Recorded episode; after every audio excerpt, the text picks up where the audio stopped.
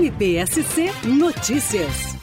Os 11 procuradores e procuradoras de justiça eleitos para comporem o Conselho Superior do Ministério Público de Santa Catarina durante o biênio 2022 a 2024 foram empossados em cerimônia presencial, que também foi transmitida online pelo canal do Ministério Público no YouTube.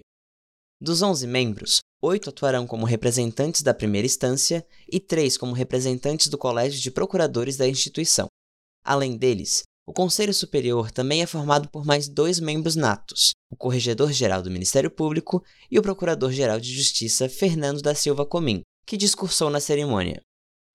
É por meio desses homens e mulheres que toda a força da atuação finalística do Ministério Público é dirigida, é moldada, é aperfeiçoada, é encaminhada aos devidos destinos. E se hoje o Ministério Público de Santa Catarina, indubitavelmente, é um dos melhores ministérios públicos do país. Não canso de dizer isso, que em qualquer quesito que nós levemos em consideração de desempenho na atividade finalística, na atividade meio, em, estrutura, em segurança, nós estaremos entre as três primeiras posições de qualquer comparação que for feita com qualquer outra unidade da instituição.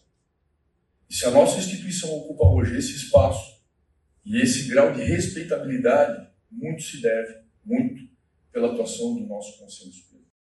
O Conselho é responsável, por exemplo, por decidir as movimentações na carreira dos promotores de justiça, como mudança de comarca ou de promotoria de justiça, e verificar se os membros que estejam respondendo a processo disciplinar devem ou não ser afastados. MPSC Notícias, com informações do Ministério Público de Santa Catarina.